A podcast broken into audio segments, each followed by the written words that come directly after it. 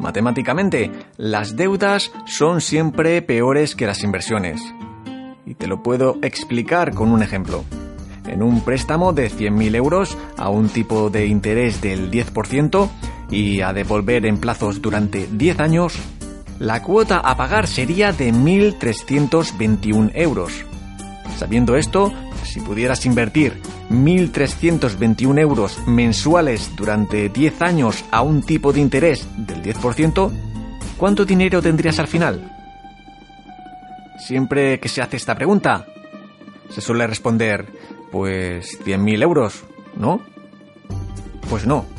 Al final tendríamos 270.704 euros, mucho más del doble. Gracias a nuestro ya viejo conocido, el interés compuesto. ¿Quieres conocer la fórmula para alcanzar tu libertad financiera y vivir mejor?